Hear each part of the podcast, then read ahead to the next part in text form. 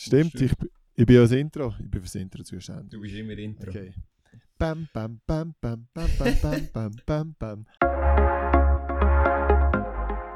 Herzlich willkommen zu Swiss Track Check und zwar zu der Folge 13 ähm, mit dem Thema Schwerpunkt ein bisschen Regeländerungen und mal wieder eine ganz gewohnte Folge mit dem gewohnten Ablauf, den wir ja äh, mal ursprünglich eingeführt haben, und zwar ein bisschen News, einem Themenschwerpunkt und einen kleinen Ausblick auf was noch kommt. Genau. Ja, hallo miteinander. Ich bin auch da.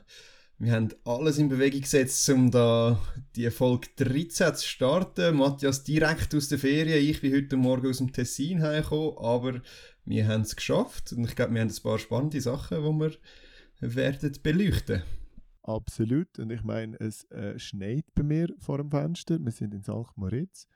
Und ich glaube, es lohnt sich eh nicht sein. Das heisst, viel lieber hier eine schöne Aufnahme machen über äh, Swiss Track Jack Podcast. Ich finde es cool. An dieser Stelle schaut auch an unsere Freundinnen, die das äh, mit, mit erdauern, sagen wir es mal so. das finde ich sehr gut, ja. Also ich glaube, deine Freundin muss noch mehr erdulden. Du bereitest immer so viel vor. Nein, nein. Du machst so viele Gedanken. Nein, also, super. Ja, die sehr spezielle Leichtathletik-Saison 2020 ist zu Ende gegangen aber wir haben gleich eigentlich noch einige News zu besprechen, Zeugs, die wir nicht ganz aufgenommen haben. Möchtest du schon mal anfangen, Pascal?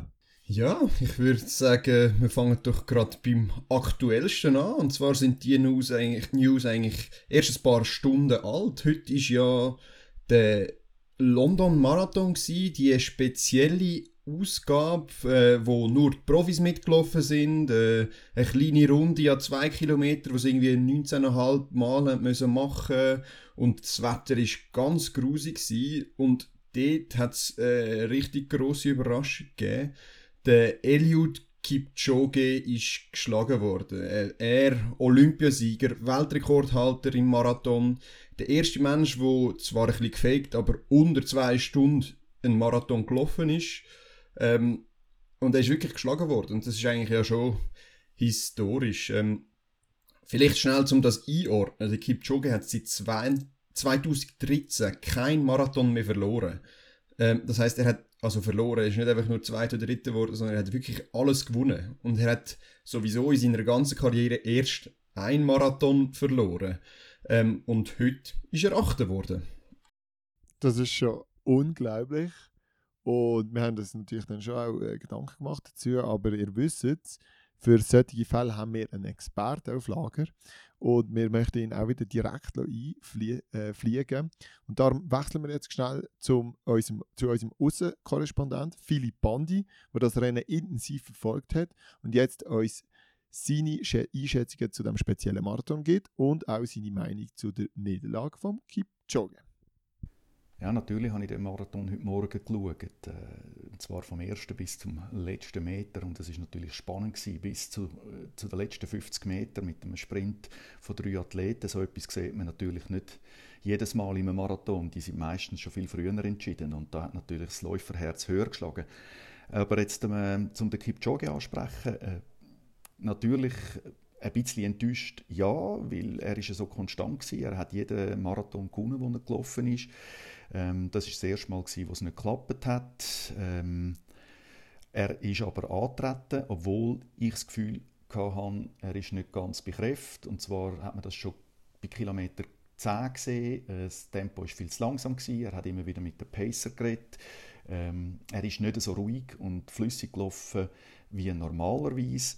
Äh, das hat schon dort ein darauf hingedeutet, dass er nicht ganz äh, 100% fit ist. Und er hat es einfach probiert und ja, alle seine Gegner, die haben gar nicht reagiert. Die haben immer erst auf ihn gewartet, dass er irgendeinen Move macht. Wenn die äh, bei Kilometer 21 angegriffen hätten, wären sie wahrscheinlich sogar schneller gelaufen in der Endzeit und hätten ihn viel früher deponiert. Und äh, er war halt dort äh, der Chef im Feld und alle haben ihn angeschaut und man hat erst zum Schluss gemerkt, dass er, dass er heute nicht den, seinen Tag hat. Ähm, man hat dann auch gemerkt, irgendwie nach einem Halbmarathon habe ich ihn plötzlich nicht mehr gesehen, Pflegung aufzunehmen und habe dann schon mal gedacht, ui, hat er echt etwas mit dem äh, Magen, also, dass er das äh, nicht mehr vertreibt vielleicht habe ich es einfach nicht gesehen im Bild, aber ähm, ich habe mich da ein bisschen umgelassen und niemand hat gesehen, dass er sich verpflegt hat auf den letzten paar, also 15 oder so Kilometer. Auf jeden nicht ausreichend. Und dann im Ziel hat man auch gesehen, er ist dann zum Interview gekommen, er ist ja fertig gelaufen als Achte. Und ähm, er hat dort eine ganz warme Jacke angehabt. Hat kurz nach dem äh, im Interview drin hat er schon angefangen, hat, hat es geschüttelt, so also Schüttelfrösche und kalt gehabt und hat gesagt, er hätte äh, Mühe mit dem Ohr, das Ohr blockiert sei. Das deutet darauf hin, dass er vielleicht irgendeine ganz leichte Verkältung eingefangen hat. Und ja, wenn man nicht ganz 100% bei Kräften ist, dann, äh, dann kann man so ein Feld auch nicht dominieren, das ist ganz klar. Aber mit seinen 2.06.49, die er gelaufen äh, ist, zum Schluss, ähm, muss man ganz klar sagen, also 98% von allen äh, Elite-Marathonläufer wären froh, diese Zeit jemals zu erreichen. Und äh, die, das ist ja nicht eine schlechte Zeit, das ist ein knapper 3-Minuten-Schnitt, den er jetzt trotzdem hat können laufen und wir werden sehen, was die Zukunft bringt. Ich bin überzeugt, dass er äh, nächstes Jahr im Frühling wieder parat ist und dann äh, wieder kann zuschlagen und, und wieder zeigt, dass er e-, immer noch der schnellste Marathonläufer ist, was es zurzeit gibt. Ja, danke Philipp für deine Einschätzungen. Sehr interessant. Ich finde auch vor allem sehr interessant, dass das Kipchoge trotzdem fertig gelaufen ist, oder? Unter diesen Bedingungen. Ich, ich kenne es aus, aus anderen Disziplinen. Oder eben, dass er überhaupt dann stark gegangen ist. Oder aus dem Zehnkampf kennt man es ja auch. Wenn einer nicht die Topleistung bringen kann, dann, dann bricht er ab irgendwann. Leider kennt man das öfters. Ähm, ja, ich weiß nicht, was du dazu zu sagen hast.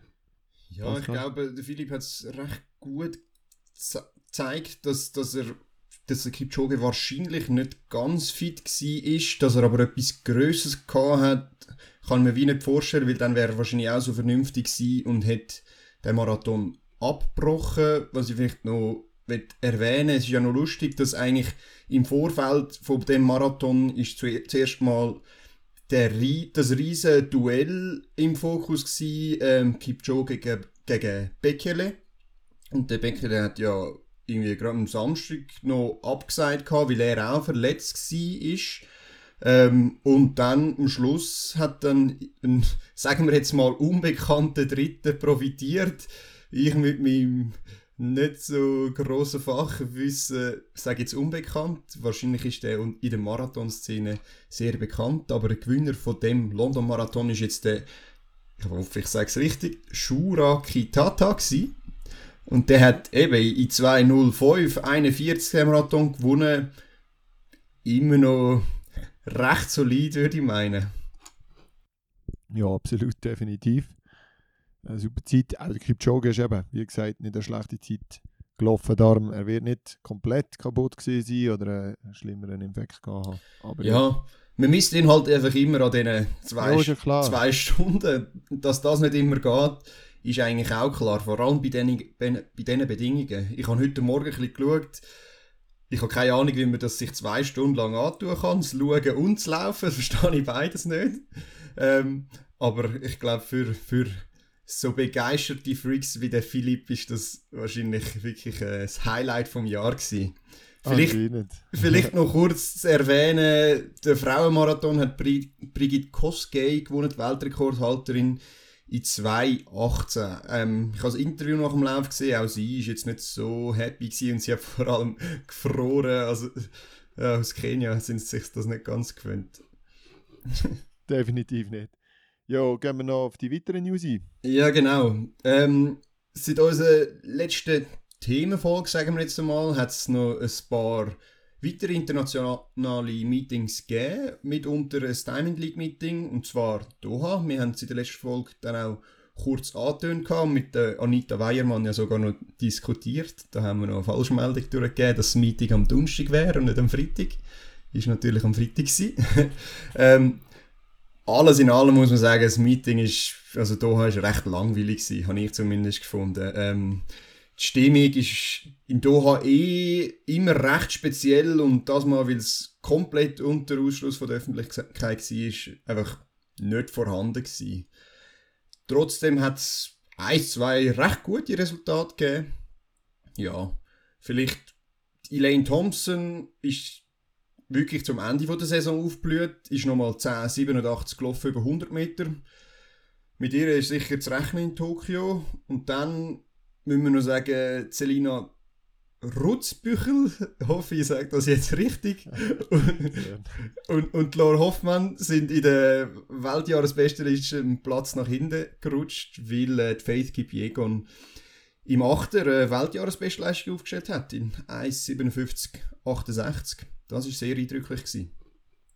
Ja, das ist sicher eine sehr gute Leistung. Gewesen. Auch die Lane Thompson, die zwei haben sicher das Meeting ein bisschen rausgerissen, die restlichen Sachen und eben, wie du gesagt hast, also die Atmosphäre, die Stimmung, so ein bisschen, ja, es ist eine sehr garstige Angelegenheit gewesen. Auf jeden Fall ist auch ein Schweizer im Einsatz gewesen. Der Jason Joseph ist noch da angereist, der hat ja das, wie wir schon angesprochen haben, auch auf Instagram schön Konto. Ähm, er ist Zweiter geworden.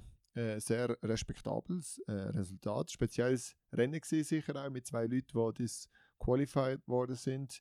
Ähm, Wilhelm Bellakian, Bel Willem Bellocien ist in Französisch. Ah, das ist, ah, das ist der Weltrekordhalter, ja, glaube ich, bei der U20. Ah, der Junge, gell? Also ja, der ist jetzt so alt wie ich. Der ist. Ja. ja. 95er Jahrgang, ja gut, schau, genau. sind alle jung für mich. Auf jeden Fall, der ist disqualifiziert worden, das ist sicher der Favorit gesehen am Rennen. Und der Jason hat dann, sagen wir mal, ein bisschen freie Bahn gehabt auf, auf einem vorderen Platz. Ähm, leider, das hat er ja auch dann noch via SRF-Konto, äh, ist der Start äh, wirklich alles andere als optimal gewesen. Und das äh, hat dann dazu geführt, dass er trotz einem sehr sauberen Rennen hinten raus nur, nur in Anführungs- Schlusszeichen 1340 gelaufen ist.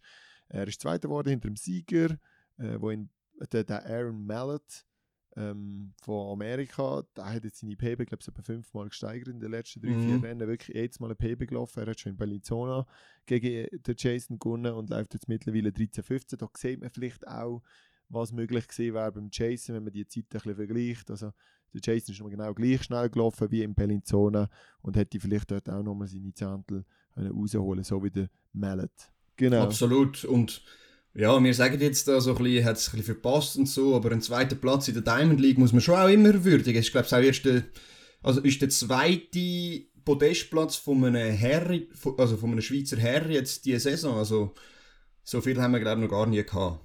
Das ist wahr. Gut, ähm, auf die anderen internationalen Resultate, jetzt zum Beispiel das, das Meeting in Nairobi, ich glaube, auf das müssen wir gar nicht mehr groß eingehen. Es ist jetzt nicht irgendwie speziell schlecht gewesen, aber es ist jetzt also auch nicht mega spannend oder super gut gewesen. Von dem her, ja. Es hat ja noch andere News in der Leichtathletik-Welt gegeben. Ähm, etwas, was wir in der letzten Folge weggelassen haben, aus Zeitgründen, weil wir ja immer so lang sind, ähm, müssen wir jetzt heute gleich nochmal kurz thematisieren. Und zwar ist der ehemalige Präsident von der IAF, jetzt World Athletics, der Lamin Diak, endlich verurteilt wurde nach einer Anklage im 2016. Und dort war er angeklagt wegen kriminellen Machenschaften wie Korruption und Dopingvertuschung und auch Erpressung von Athleten. Und er ist zu vier Jahren Haft verurteilt worden, davon zwei auf Bewährung plus 500.000 Euro Buß.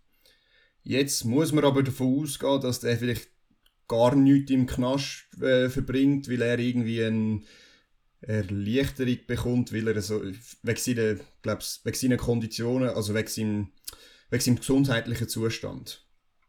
Dann ist ja auch noch sein Sohn, der Papa Masata, Diak, sehr ein cooler Name, äh, auch angeklagt, aber der ist untertaucht und wird von Interpol immer noch gesucht. Matthias, deine Meinung zu dieser ganzen Geschichte? Ja, das ist natürlich absolute Schweinerei, oder? Also es ist einfach... Zuerst warten wir mal vier Jahre, bis dann der Herr so alt und, und, und, und brüchig ist, dass er nicht mehr in den Knast gesteckt werden kann. Es ist schon... Nein, es, Schlimm ist ja auch, dass wirklich dann irgendwie die Familie anscheinend noch drin verwickelt, verwi verwickelt ist, so mit, mit seinem Sohn auch. Und das andere ist halt, ja, ich finde es eigentlich mal in erster Linie sehr gut, dass man dem nachgeht, dass man die Verurteilungen spricht. Ähm, es nimmt mich eigentlich Wunder, was. Ja, er ist jetzt sicher einer der prominentesten Fälle im Moment, aber es gibt ja noch so viele andere. Und ja, die Aufarbeitung von Dopingskandal, Missbrüchen etc., das ist eigentlich ein grosses Thema, gerade auch mit den, mit den Aussagen von ehemaligen Athletinnen und Athleten, die eigentlich immer wieder auspacken und Leute an Pranger stellen und dem dann nachzugehen, bräuchte eigentlich sehr viel. Und anscheinend wird da mal jetzt in erster Linie etwas gemacht, aber ja, also. Ja, es ist auch immer schwierig, glaube ich, all diese Sachen zu verfolgen, weil zum Teil auch Sachen unter Sportrecht gehen, was auch ja. wieder anders ist als, als Justiz. Also die Franzosen haben, glaube ich, die Jagd festgenommen und die können das äh, so verfolgen, aber das ist auch nicht in jedem Land möglich. Aber du sprichst es an, es gibt noch ganz viele verschiedene Fälle, wo man vielleicht nicht so genau weiß, aber zum Beispiel sind jetzt äh, Lamin Diak und sein Sohn auch neu angeklagt worden und im Zentrum von einem Korruptionsskandal rund um die Vergabe von Tokio 2020. Also es geht wirklich nicht nur um die Leichtathletik, sondern um die Olympischen Spiele jetzt da. Und wenn, wenn da rauskommt, dass da etwas falsch gelaufen ist bei der Vergabe, ja, ist auch, auch gerade wieder sehr speziell.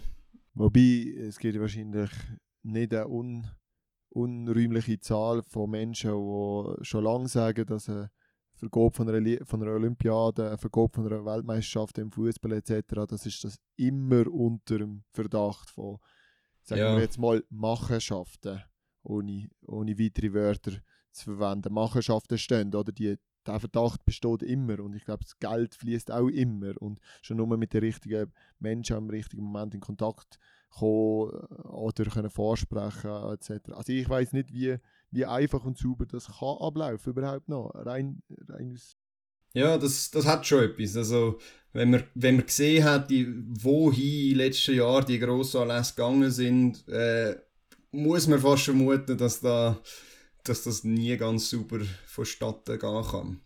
Ja. Aber gut, dann hat probieren wir ein Thema. Also, ja, ich würde auch sagen, ist ein depressiv. Dazu, ja, genau. Wir werden da zum, vielleicht mal einen Themenschwerpunkt dazu machen und uns mal genau informieren und dann können wir das sicher auch mal eine stündige, eine stündige Folge dazu machen. Es hat noch andere kleine News gegeben und zwar, ja, es sind noch Mehrkampf-News eigentlich und zwar sind zwei deutsche Größen offiziell zurücktreten, wo wir schon länger gewusst haben, dass die wahrscheinlich zurücktreten werden. Das ist der Rico Freimuth und Michael Schader, auch Trainingskollegen und, und gute Freunde. Also die haben schon sehr, sehr viel auch zusammen gemacht und sich eigentlich nochmal pusht. Wahrscheinlich vielleicht nochmal in Absicht auf Tokio. Haben wir mal so gehört, aber genau, es sind doch beides ehemalige WM-Silbermedaillengewinner und haben eine gute Karriere gehabt. Ja, die sind jetzt sind zurückgetreten. Ja, absolut. Ist, ist schade, dass sie zurücktreten, aber es ist, wie du gesagt hast, eigentlich absehbar gewesen. Der Schrader ist eigentlich immer verletzt gewesen und der Freimut ist ja, glaube ich, vor zwei Jahren hat er mal Glötzis abgebrochen und hat gesagt, er braucht jetzt mal eine Pause, weil er kann seinem Kopf nicht mehr. Ist dann zwar noch mal kurz zurückgekommen, aber äh, aber anscheinend hat es nichts gebracht. Es ist genauso kurz geblieben wie, wie der, der, der erste Rücktritt. Das ist herrlich. Er wirft irgendwie 50 Meter im Diskus und nachher hört er einfach auf. Nach dem genau. Diskus, weißt du, das gibt es jetzt auch selten. Stimmt, der war ja gar nicht so schlecht dran. Gewesen. Nein, er sind einfach angeschissen auf gut Deutsch. Es gibt ja andere Deutsche, die jetzt ihre Fußstapfen vertreten können. Aber apropos Mehrkampf, Matti, wie war es eigentlich in Hochdorf? Gewesen? Ich sag dir, wie es war, genau wie es aus meinem Fenster aus aussieht. arschkalt. Ich kann es nicht anders sagen. Es war so kalt. Gewesen. Also man hat sich wirklich einen abgefroren und ich bin ja nur schauen, notabene, das muss ich ja betonen, bevor so jetzt jemand meint. Äh, ja, es ist interessant gewesen. Man muss sagen, gewisse Leistungen absolut hervorragend. Ich tue jetzt mal vorne anfangen, einfach beim Lina Wunderlin, wo, wo, wo, wo, mhm. wo fertig gemacht hat, wo 6900 Punkte gemacht hat, wo äh, sehr konstante Leistung gebracht hat und auch, man muss das ganz klar sehen, er hat im Hochsprung allein 50 bis 100 Punkte liegen, oder? Er, er kann 2,11 springen, er ist dort noch 2 Meter gesprungen. Andererseits, man hätte nicht viel mehr können erwarten Das ist wirklich, Bedingungen sind wirklich gerade beim Hochsprung sehr, sehr schlecht gewesen, mit noch einfallendem Regen, noch älteren Temperaturen. Ja, und dann ein paar Leistungen einfach sehr gut. Also, der Sami, der, glaube ich, Zweiter geworden ist, ist auch Samuel Staub ähm, ja, der hat wahrscheinlich wieder mit seinem 15 brilliert, oder? nicht, nicht einmal so. Er ist dort, ich sage jetzt mal, nur 4,30 gelaufen. Er hat sonst sehr konstanten Wettkampf gezeigt. Er hat sich einfach stark verbessert gezeigt. Gegenüber, ja, gegenüber, sage jetzt mal, Vorjahr oder auch, auch diesem Jahr hat er so eine schöne, konstante Entwicklung genommen. Und ich glaube, Er könnte auch Thema sein für das erweiterte Kader oder so. Also da, da kommen Leute nach. Das sind ja auch 2000 Jahrgänge wie der Malach, der irgendwie 57, 58 Meter Speer geworfen hat. Das sind wirklich gute Resultate gewesen. Und der Finlay, der abgebrochen hat, hat, hat teilweise auch sehr gute Resultate gezeigt. Vor allem am zweiten Tag mit einer neuen PB im Diskus und im Hürden sehr schnelle Zeiten. Also es ist gar nicht so schlecht rausgekommen, aber wirklich heftige Bedingungen und wir können von den Athleten, von allen Athleten, die dort an den Start gegangen sind, sicher auch Athletinnen, muss man sagen, es hat Zehnkämpferinnen gegeben, äh, die an den Start gegangen sind. Mhm. Äh, man kann da sicher noch einiges mehr erwarten. Ja, äh, ich habe ja mal einen ähnlichen Wettkampf gemacht, wo wir, in, wo wir in, am Europacup in Tallinn waren. Dort war es ein bisschen wärmer, gewesen, also es war so im Schnitt 9 Grad, gewesen, jetzt nicht 7. Und, ah, und es war im Sommer gewesen, sozusagen, darum ist es noch ein bisschen hell, länger hell gewesen. Aber was man dort amigs unterschätzt bei so Wettkämpfen ist, vor allem zwei Tage lang, dass du dich immer musst warm halten Und das hat, ich weiß und mich hat das dort so extrem viel Energie gekostet. Und das über zwei Tage durchzuziehen, das ist wirklich nicht einfach. Also Chapeau vor allem denen, die das da durchgezogen haben in Hochdorf. Jetzt bin ich gerade am Nachschauen bei den Frauen die Resultate, das habe ich nicht vor mir, aber Dort hat es auch einige sehr gute PBS-Resultate gegeben. Also, ja, wir sind gespannt auf nächstes Jahr. Jawohl.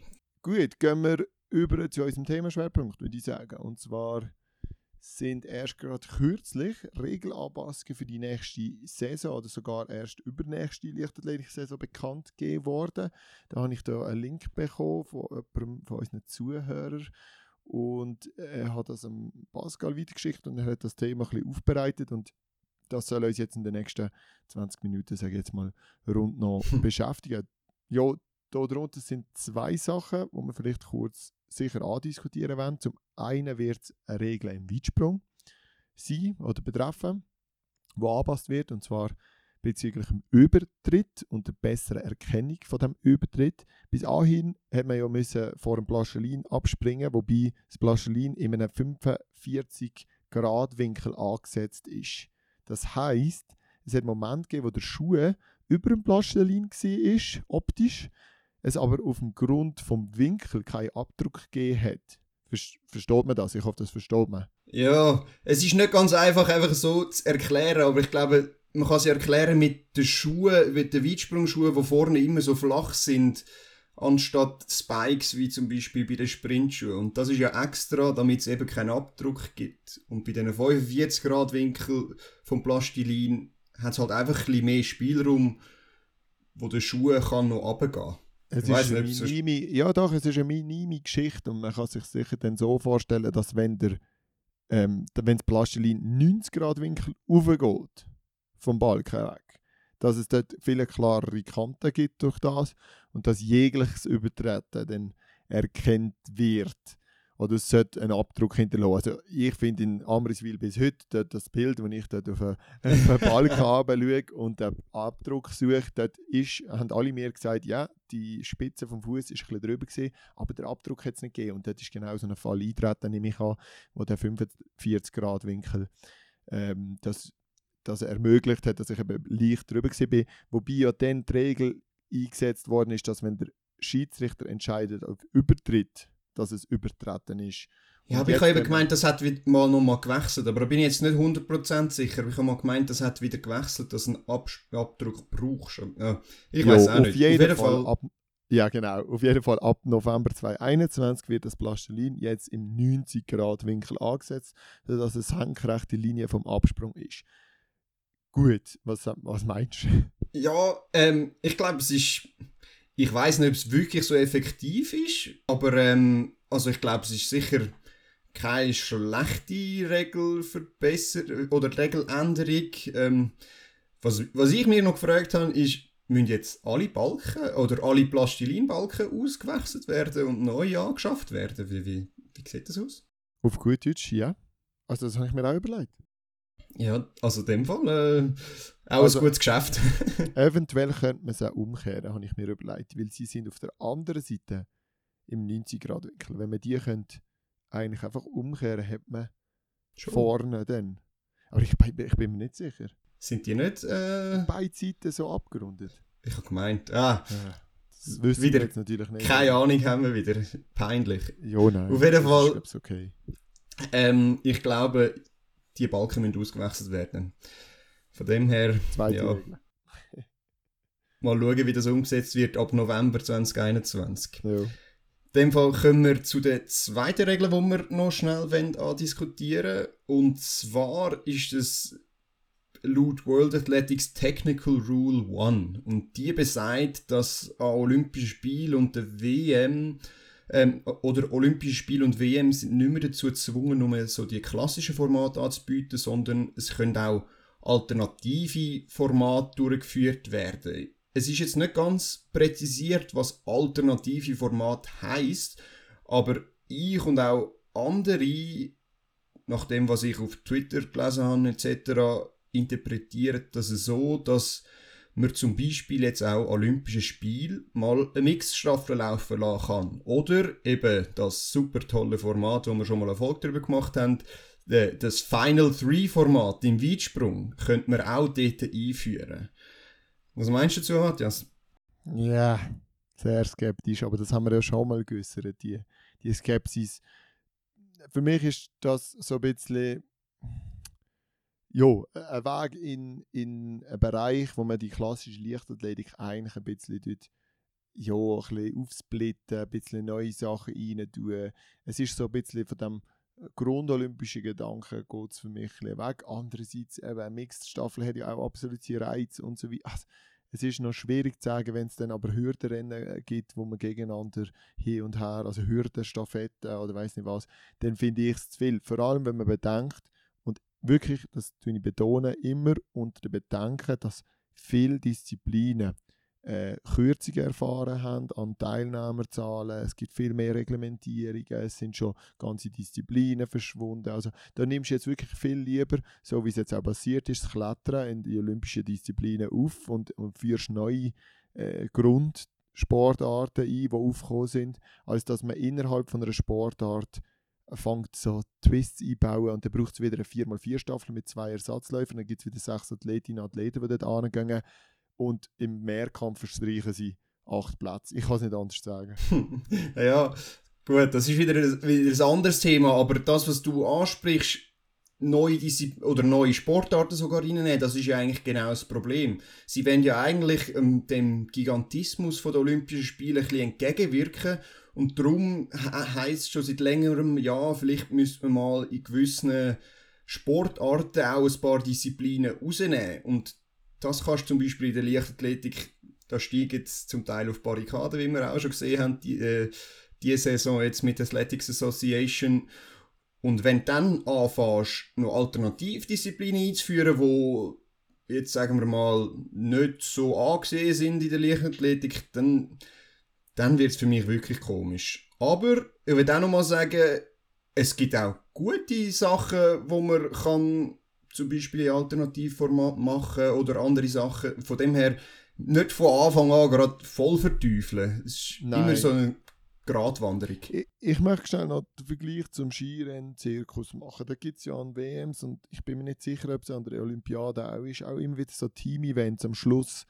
Also sicher an der Ski-WM ist das so und das finde ich cool und das hat auch noch seinen Charme. Da kann mal ein Team über sich herauswachsen, wo vielleicht gar nicht favoritisiert ist.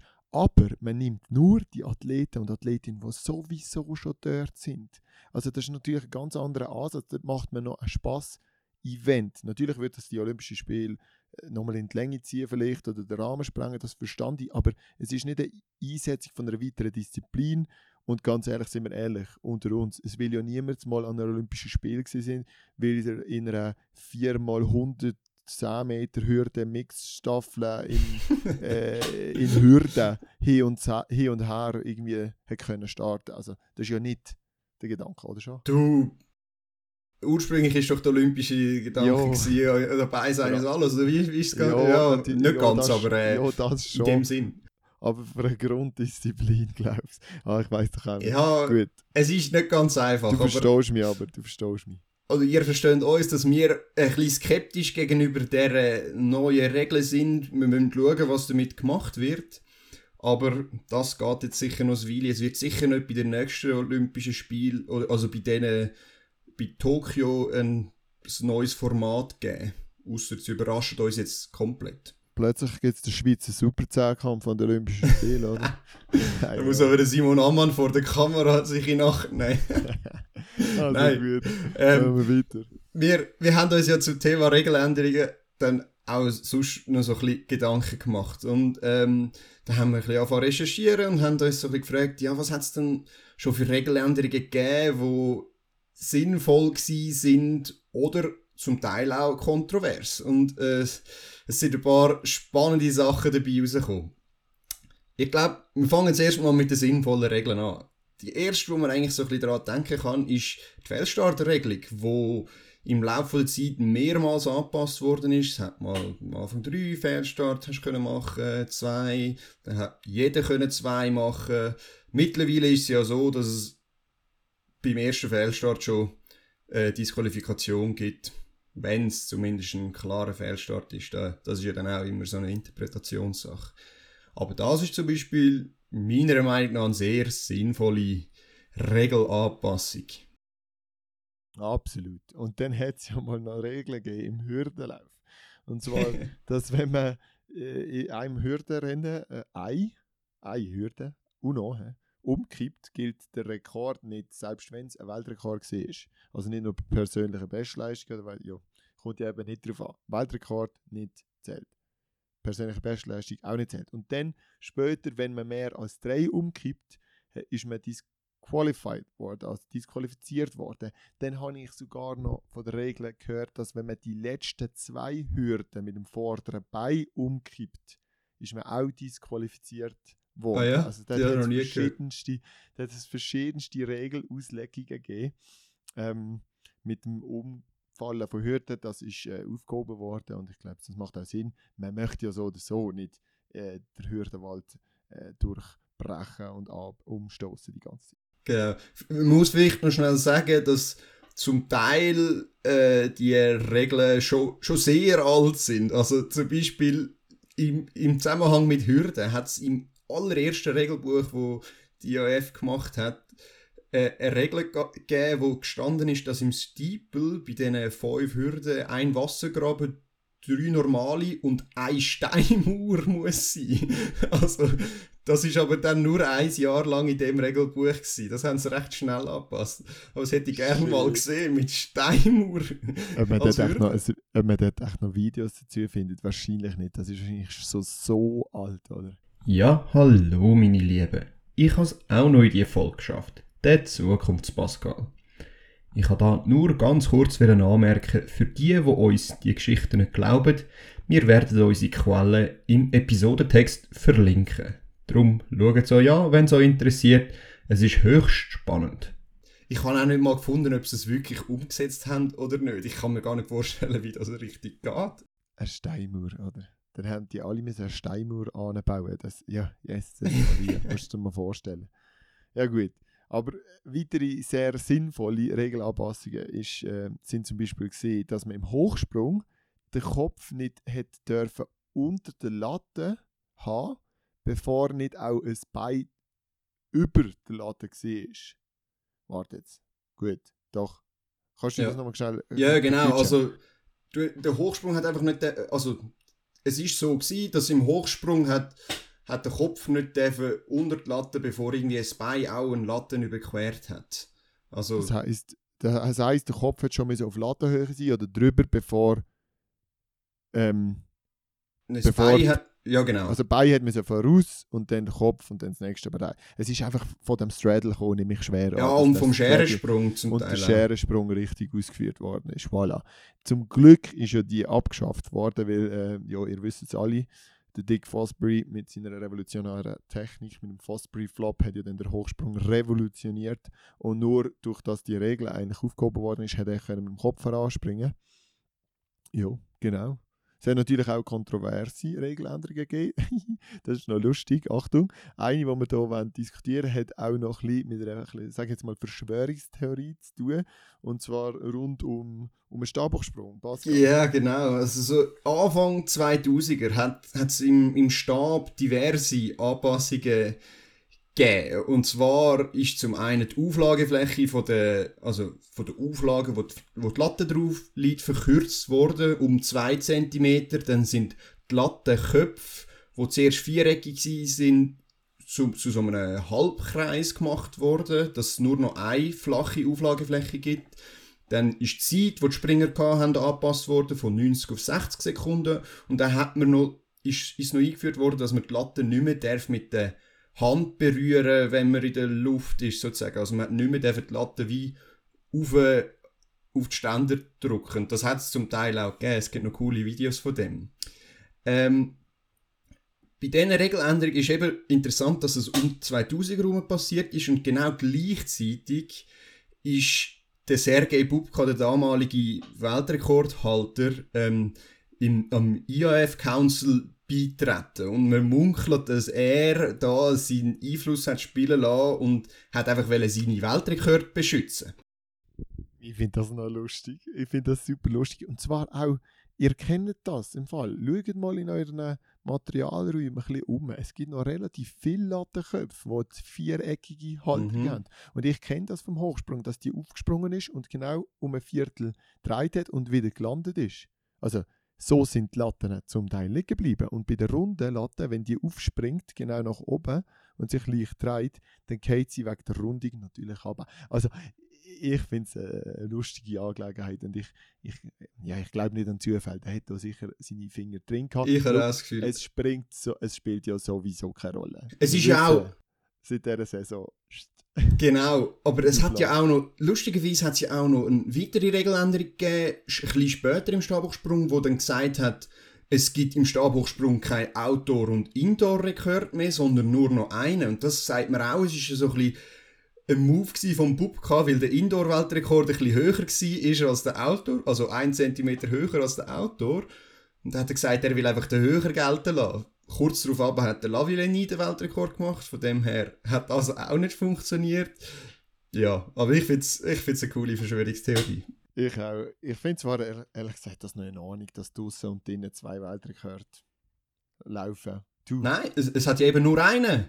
Es macht ah, ja jo. keinen Sinn. Nein, aber ich fände es eigentlich gut, wenn es zwei wären. Eben, es macht ja keinen Also außen ist, ich finde es draußen eigentlich grundsätzlich ein bisschen schwieriger zu springen vor allem wegen dem Wind, auch wenn der Wind man manchmal auch vorteilhaft kann sein, aber grundsätzlich oh, ist Stabhochsprung draußen schon schwierig. Genau. Ja, schau, mittlerweile spielt es keine Rolle. Du, Duplantis hat sich drinnen, draußen und in alle Hybridformen hat sich eh überall äh, der Weltrekord schon angeeignet und wird ihn auch noch weit verbessert. Da sind wir uns alle einig und klar. Und äh, ja, nein, aber wir, wir haben, glaube ich, aufzeigen, dass es das Regeländerungen sehr schlecht, aber auch auch sehr gut haben können sein in der Vergangenheit. Darum muss man dann auch immer ein bisschen Zeit geben, äh, eine Entwicklung abwarten und, und sicher auch intervenieren, wenn es nicht geht. Ich glaube, es eben mit der Athletics Association an dieser Stelle, hören doch unsere Folge Athletic, Athletics Association, haben wir auch schon dazu gemacht. Das ist wirklich eine wichtige Folge, denke ich, mit dem Christian Taylor auch.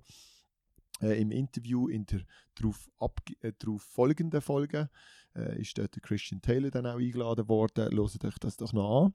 Und ja, was würdest du noch für eigene Regeln einführen, Pascal, wenn du jetzt noch hm. also, zum Thema ab, abrunden? Ja, eben, Regeländerungen braucht es manchmal. Ähm, können auch manchmal äh, recht für Furore sorgen. Ich habe mir, ich hab mir mal etwas überlegt, ich habe keine Ahnung, ob das, ob das funktioniert, aber ich habe mir so ein bisschen gedacht, manchmal gibt es doch die blöden taktischen Rennen bei den, bei den längeren Läufen, so ab 15er, wo wo keiner wirklich will gehen Und was wäre dann, wenn man irgendwie so, so Bonussekunden oder so etwas ausschütten würde für den, der als erstes jeder Runde Ziellinien überquert? Das würde heißen, dass es zumindest um die Ziellinie herum ab und zu mal ein bisschen Battle gibt. Das wäre doch eigentlich noch spannend. Was meinst du? Ah, ich fand das so interessant, aber das ist, weil wir nicht vom Lauf kommen. Dort werden jetzt wahrscheinlich Läufer sagen, sind eher nicht ganz bachen. Aber ich fand das so interessant. Ich glaube es einfach von Bonus Sekunden zu sprechen, ist, das geht nicht. Ich glaube, da handelt es sich wirklich um so irgendwie, weiß ich nicht, eine halbe oder ein Zehntel nur. Wenn du das immer wiederholst, weil es sind dann doch ein paar Runden, bei einem 5000er oder bei einem 10.000er. Und ja, dann wird es natürlich interessant. Andererseits muss man sagen, die dominierenden oder die dominanten Läuferinnen und Läufer, die sind sowieso meistens extrem vorne weg und die anderen haben dann auch keine, Seku also keine Chance auf Bonussekunden. Dann gibt es vielleicht noch eine größere Diskrepanz. Ich weiß es nicht. Wobei, wenn es so Zwischensprints gibt oder so, dann verpuffst du vielleicht schon ein bisschen mehr Energie äh, während dem Lauf und dann kannst du nicht mehr so hart kicken vorne weg. Also wer weiß. Ich fände es noch spannend. Ich auch. Ähm, etwas anderes, was ich aber das, das, ich finde, das ist wie es muss ähm, Regeln anpassen im Dopingbereich. Und zwar würde ich einfach knallhart, wenn eine Substanz nachgewiesen wird, jetzt nicht zum Beispiel das Remix-Test, aber wenn eine Substanz nachgewiesen wird, finde ich, dass, es, dass man automatisch lebenslang gesperrt werden und nicht soll wieder können zurückkommen nach vier oder zwei Jahren oder noch weniger, wenn sie irgendeinen Deal ausgehandelt haben gehe ich mit dir völlig einig. Und zwar aus dem einfachen Grund, dass es mittlerweile so viele Studien gibt dazu, dass auch Doping über längere Zeit, wo man dann absetzt, kann positive Auswirkungen hat, mhm. dass es mhm. dann äh, noch Nachwirkungen hat etc. Also, das ist alles belegt. Also, ja gut, ein dopt er, zwei Jahre wird er gesperrt und nachher ist er halt immer noch besser als, als je zuvor, je nachdem, wie fest er dopt hat. Und dann frage ich mich auch ganz ehrlich, wie seriös wird kontrolliert während der Zeit, wo man gesperrt ist etc. Und, und, und eigentlich weg ist vom Fenster. Was kann man dort alles noch machen, wenn man sowieso schon mal dopt hat und die Substanzen. Ja, ja gut, eben. Ja, ich, bin ja, die, ich bin absolut einig. Ja, das ist ja die Geschichte zum Beispiel mit dem Gatlin, wo, wo irgendwie mit was 35 so schnell gelaufen ist wie noch nie, wo er, und dort, wo er voll bis oben war mit Doping, ist er nicht so schnell gelaufen. Das, also das kann ja gar nicht normal sein. Da muss es doch noch irgendwelche Nachwirkungen haben. Also es ist so. Aber ja, ja. lassen wir es bei dem. Aber finde ich zwei interessante Regeländerungen, vor allem die mit der mit der Doping-Sache, das müsste natürlich auf, aufgegriffen werden. Vielleicht lässt ja äh, irgendein IOF, äh, World Athletics äh, Member zu und, und, setzt die bald um. ja, müssen es mal noch verlinken, die Leute, oder? Ist gut, machen wir. Hey, ja, an, gut. Dieser Stelle, an dieser Stelle wenn wir doch gerade zum Ausblick kommen, weil die Folge ist doch auch, wir sind einfach immer in, der, in einer gewissen Länge angekommen. Ja, wobei... Das ist eine sehr, sehr ansprechende Länge, ja. Heute sind wir, also so gut sind wir noch nie gewesen, glaube ich, muss man sagen. Finde ich gut. Ja, jetzt ist, weil ich in der Ferien bin und einfach auch gerne würde genießen würde. Die, Freund, die Freundin tippt ungeduldig auf die Uhr. Die Freundin hinter dran am, am, am den Finger auf die Uhr zeigen und sagen, jetzt kommst du, sonst ist fertig lustig. Nein, also für die nächste Folge haben wir schon wieder einen Schweizer, ab, nein, also wirklich einen Schweizer Star in den Startlöchern für unseren Podcast und für all die, die schon gemeint haben, wir haben das in den News nicht thematisiert. Es ist ganz bewusst gewesen. Der Rücktritt von der Nicole Büchler. Wir haben sie nächste Woche im Interview und werden alles über ihre Beweggründe herausfinden, über ihre Karriere nachfragen, auf ihr Herz und auf ihre, ihre Familie etc. Einfach auf alles eingehen. Das wird ein sehr, sehr spannendes Interview. Ich freue mich sehr fest drauf. Es ist eine ganz tolle und ja. Ja, was, was zum Beispiel auch schon mal sehr spannend ist, wir wissen ja jetzt vom Dominik und von der Angelika, dass sie zumindest interimsweise wird sie ganz viel vom Herbert seinen Athleten als Coach übernehmen. Jetzt muss ich gleich nochmal schnell intervenieren. Wir sind ja mal von einem Hörer darauf aufmerksam gemacht worden, dass wir doch Namen, wenn wir sie einfach so in den Raum werfen, ganz ausformulieren sollen. Die Rede ist natürlich von Dominik Alberto und Angelika Moser, wo ehemals vom Herbert Chingon trainiert worden sind. Ich hoffe, das macht sie jetzt ein bisschen klarer. Bin ich auch gespannt, was sie da dazu sagt. Also, wenn ihr das Interview hören wollt, dann müsst ihr nächste Woche auch wieder reinschalten. Ähm, noch etwas weiteres zum Ausblick. Was kommt auf uns in der nächsten Zeit so ein bisschen zu? Ähm, wir planen auch in der Off-Season jetzt, wo nicht mehr wöchentlich Meetings sind, gleich jede Woche einen Podcast zu machen, abwechslungsweise Interview und die themenbasierten Folgen, wo wir jetzt heute eine davon machen. Es wird wahrscheinlich weniger News geben, darum brauchen wir gute Themen, wo wir können diskutieren können. Darum, wenn ihr Ideen, Wünsche oder Anregungen habt, schreibt uns das. auf den Social Media Plattformen, uns direkt, wenn ihr uns kennt, oder auch, wir haben auch eine E-Mail-Adresse, swisstrackcheck at gmail.com. Also, wenn ihr irgendwelche Anmerkungen habt, schickt sie uns und vielleicht wird das dann auch das Thema von der nächsten Folge. Also wir haben wirklich schon jegliche Tipps und Tricks bekommen, Mhm. auch also von, von irgendwie den Dress beurteilen von den unterschiedlichen Vereinen in der Schweizer Leichtathletik bis hin zu ja natürlich Doping, ähm, Ernährung und so weiter, die ganzen Gender. ganz, Gender, ganz klassische äh, Schwerpunkte, wo, wo man sicher auch sehr viel darüber diskutiert im allgemeinen Leben, über, in der Leichtathletik-Szene. Ja, also, aber eben, wir sind offen, schreibt uns, kommt auf uns zu, läutet uns an, schickt uns ein E-Mail, äh, wir sind überall daheim, Snapchat, Tinder, überall. Nein, das ist natürlich Witz gewesen. Also, ja, Ja, du. Also, ich glaube, das wir freuen uns auf die Ja. Rückmeldungen und dann sind wir da am Ende. ja, dann wünschen wir euch noch eine wunderschöne Zeit. Euren po unseren Podcast, zeigen ihn weiter und bis sehr bald bei Swiss Track Check. Ciao zusammen.